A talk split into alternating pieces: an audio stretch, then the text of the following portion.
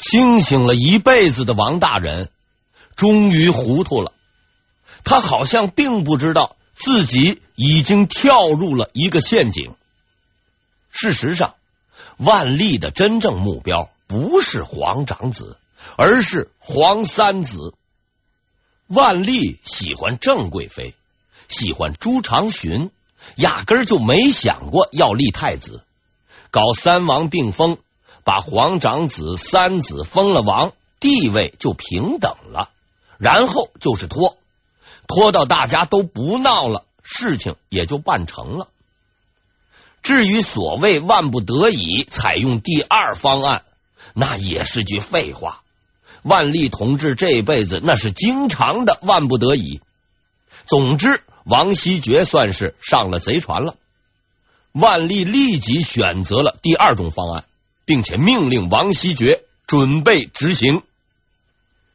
经过长时间的密谋和策划，万历二十一年（一五九三年）正月二十六日，万历突然下发圣旨：“我有三个儿子，长幼有序，但问题是祖训说要立嫡子，所以等着皇后生子，一直。”没立太子，为妥善解决这一问题，特将皇长子、皇三子、皇五子全部封王。将来有嫡子就立嫡子，没嫡子再立长子。事情就这么定了，你们赶紧去准备吧。圣旨发到了礼部。当时就炸了锅了，这么大的事情，事先竟没听到风声，实在是太不正常了。于是几位领导一合计，拿着谕旨跑到内阁去问。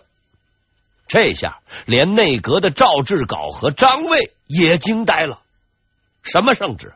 什么三王并封？搞什么名堂？很明显，这事儿就是王希爵办的。消息传出，举朝轰动，大家都认定朝廷又出了个叛徒，而且还是主动投靠的。因为所有人都知道，万历已经很久不去找皇后了，生儿子压根儿那就是没影的事儿。所谓三王并封，就是扯淡。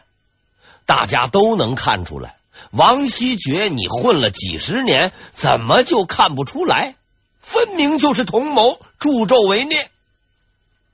再说皇帝，你都说好了今年就办，到时候竟然又不认账，搞个什么三王并封，我们大家伙眼巴巴的盼着，又玩花样。你当你这是耍猴呢？两天之后，算账的人来了。光禄寺丞朱维京第一个上书。他连句客套话都不说，开篇就骂。您先前说过，万历十九年（一五九一年）就册立太子，朝廷大臣都盼着。忽然又说要并封，等皇后生子，这种说法祖上从来就没有过。您不会是想愚弄天下人吧？得，把戏被戳破了。万历很生气。立即下令将朱维京革职充军。一天后，刑部给事中王如坚又来了。十四年时，您说长子幼小，等个两三年；十八年时，您又说您没有嫡子，长幼有序，让我们不必担心；十九年时，您说二十年就册立。二十年时，您又说二十一年举行，现在您竟然说不办了，改为分封。之前的话，您不是都忘了吧？以后您说的话，我们该信哪一句呢？哎呦，这个话的杀伤力实在是太大了，万历绷不住了，当即就把这个王如坚免职充军，已经没用了。什么发工资、降职、免职、充军，大家都见识过了，还能吓唬谁？最尴尬的是礼部的头头脑脑们，皇帝下了圣旨，按说是不能不办的。可是照现在这么个局势，如果真要去办，没准自己就被大家给办了。想来想去，搞了个和稀泥的方案：三王并封照办，但同时也举行册立太子的仪式。方案报上去了，万历不干。三王并封就是为了不立太子，还想把我给绕回去不成？既然给面子，皇帝都不要，那也就没啥可说的了。礼部主事顾允成、工部主事岳元生、光禄寺丞王学增等人继续上书反对三王并封。这回万历估计也烦了，理都不理，随你们去。于是抗议的接着抗议，不理的照样不理，谁也奈何不了谁。局面就这样一直坚持不下。大家这才突然发现，还漏了一个关键人物——王希爵。这个事儿既然是王希爵和皇帝干的，皇帝又不出头，那只能拿王希爵开刀了。先是顾允成、张辅之等一群王希爵的老乡上门，他们呢劝王希爵认清形势，早日解决问题。然后是吏部主事顾宪成代表吏部全体官员写信给王希爵，明白无误的告诉他，现在的情况很复杂，大家伙都反对你的三王并封，想糊弄过去那是不行的。王希爵终于感受到了当年张居正的痛苦，这帮子人不问青红皂白就围上来群殴，没法讲道理，就差打上门来了。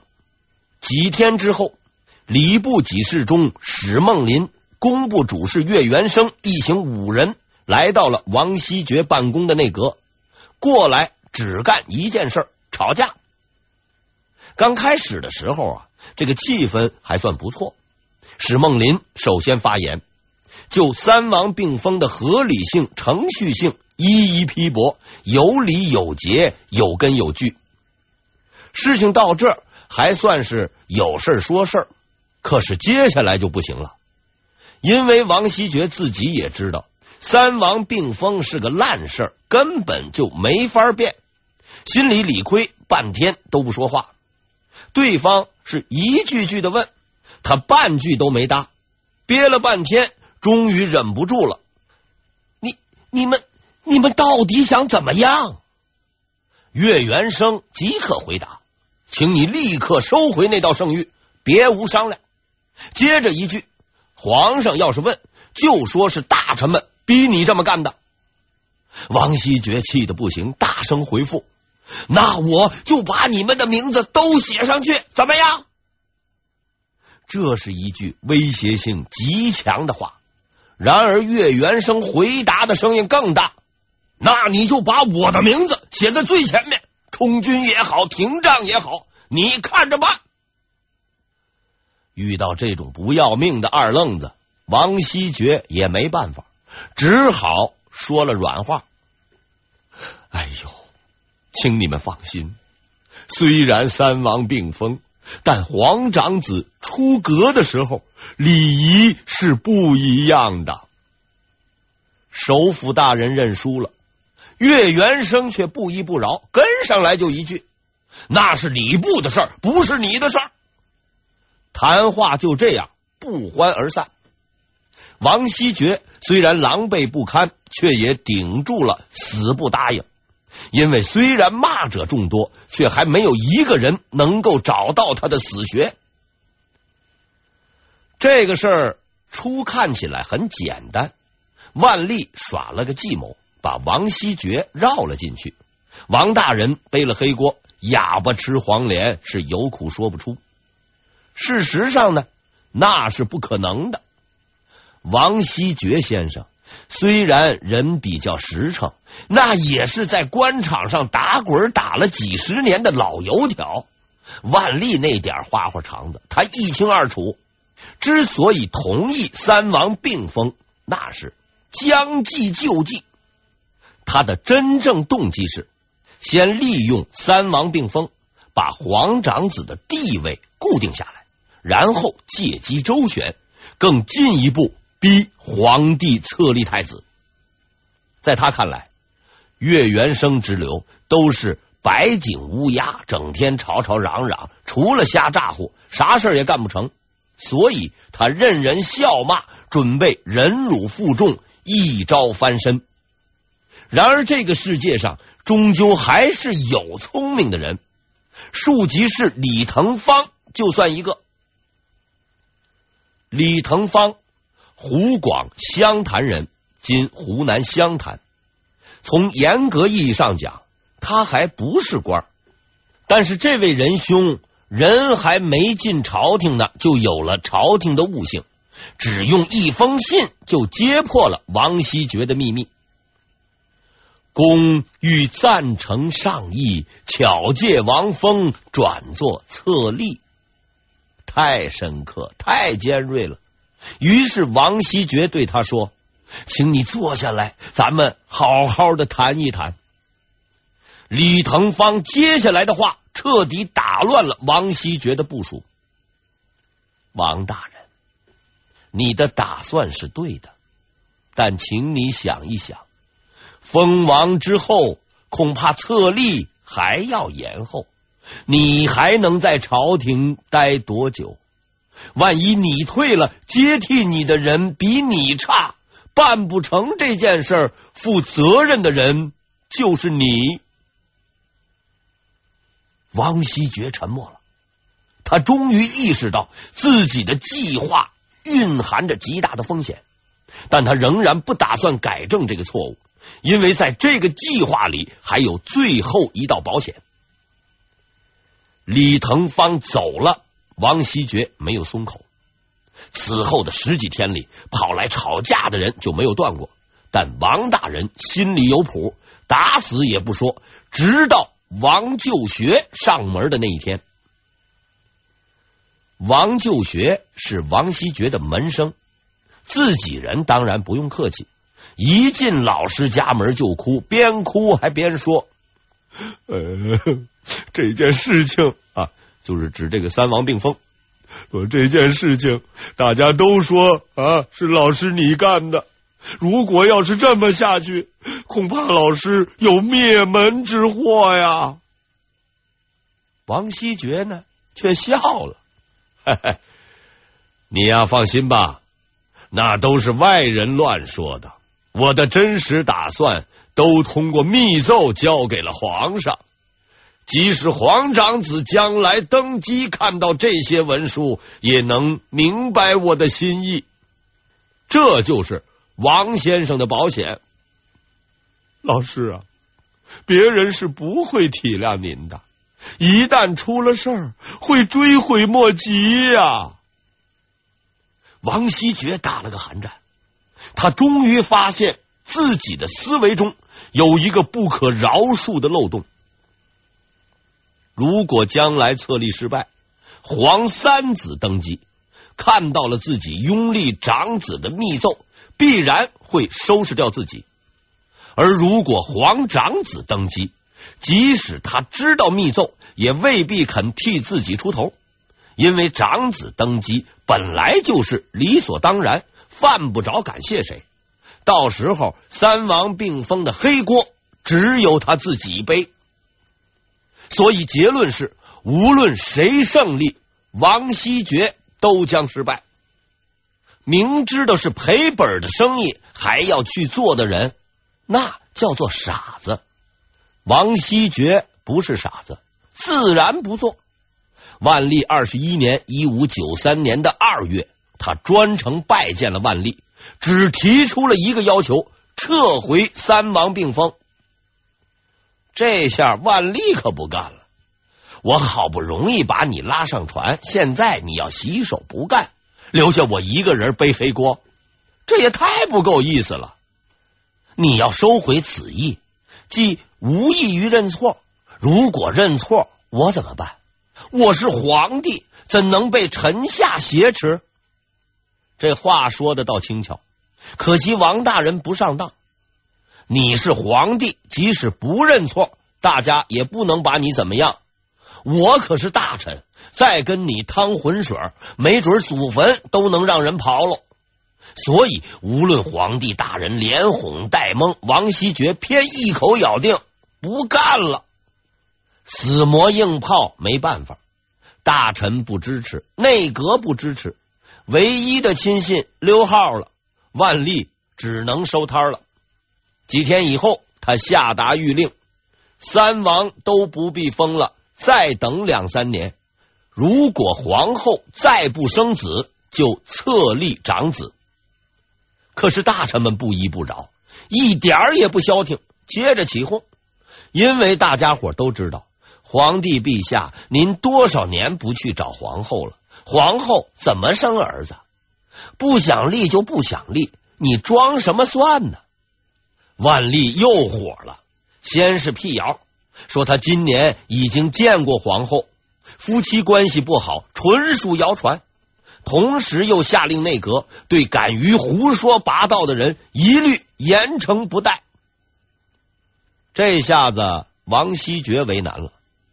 皇帝那儿他不敢再去凑热闹了，大臣那儿他又得罪不起，想来想去，一声叹息：“嗨，我也辞职吧。”说是这么说，可是皇帝死都不放，因为经历了几次风波之后，他已然明白，在手下这群疯子面前，一丝不挂那是十分的危险。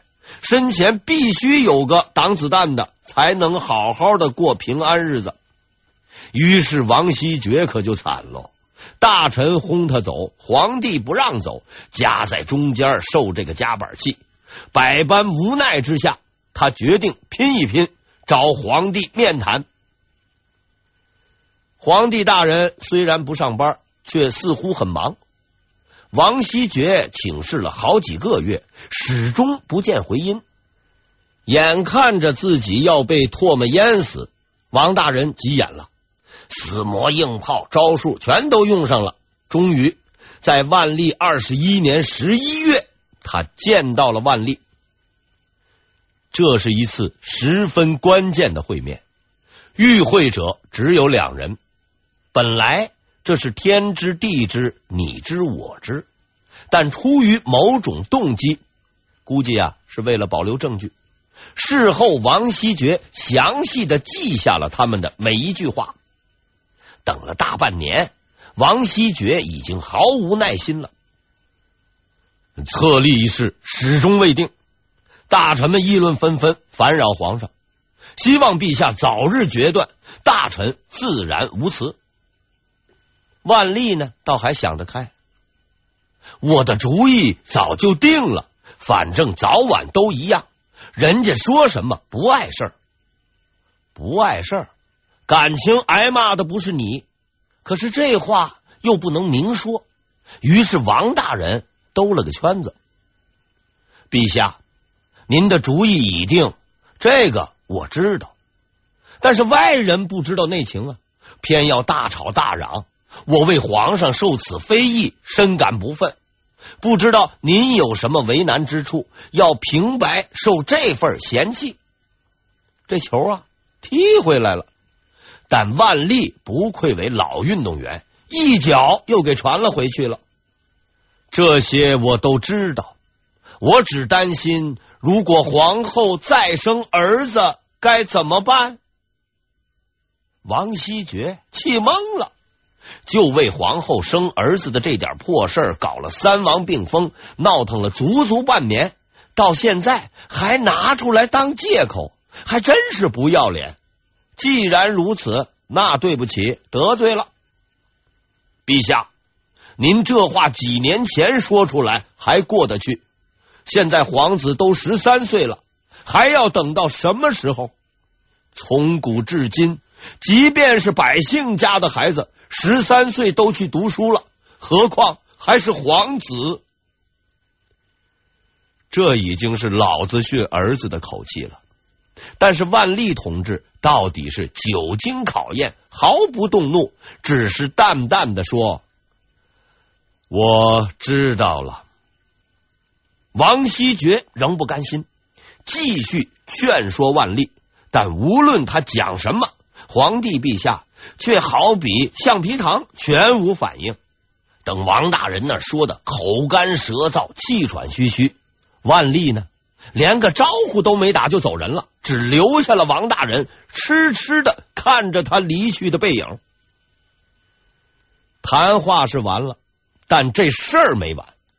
王希爵回家之后，实在是气不过，一怒之下又写了一封胆大包天的奏书。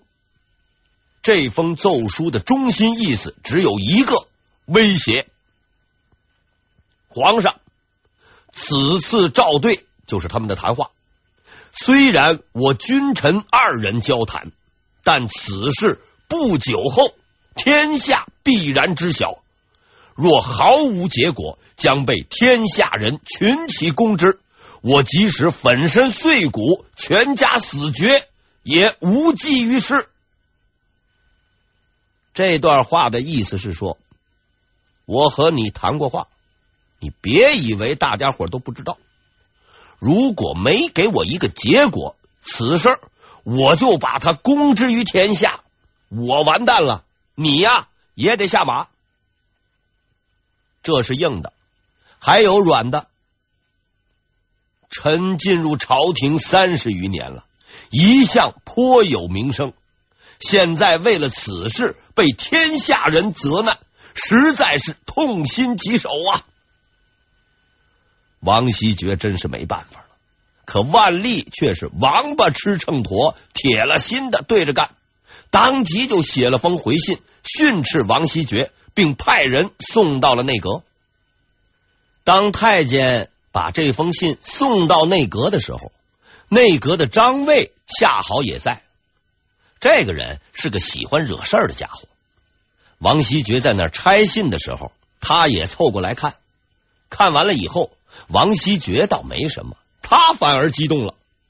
这位仁兄二话不说，当即。怂恿王希爵即刻上书驳斥万历。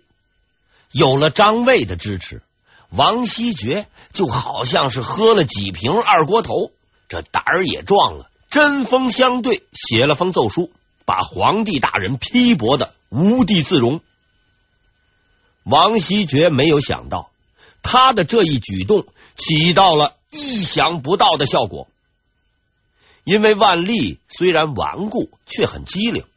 他之所以敢和群臣对着干，无非是有内阁支持。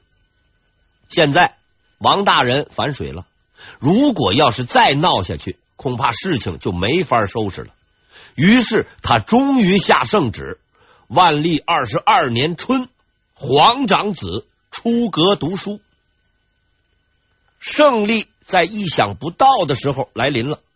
王希爵如释重负。虽然没有能够册立太子，但已出阁读书，无论如何，对内对外都可以交代了。申时行没有办成的事情，王希爵办成了。按说这也算是个政绩工程，王大人的位置应该更稳才是。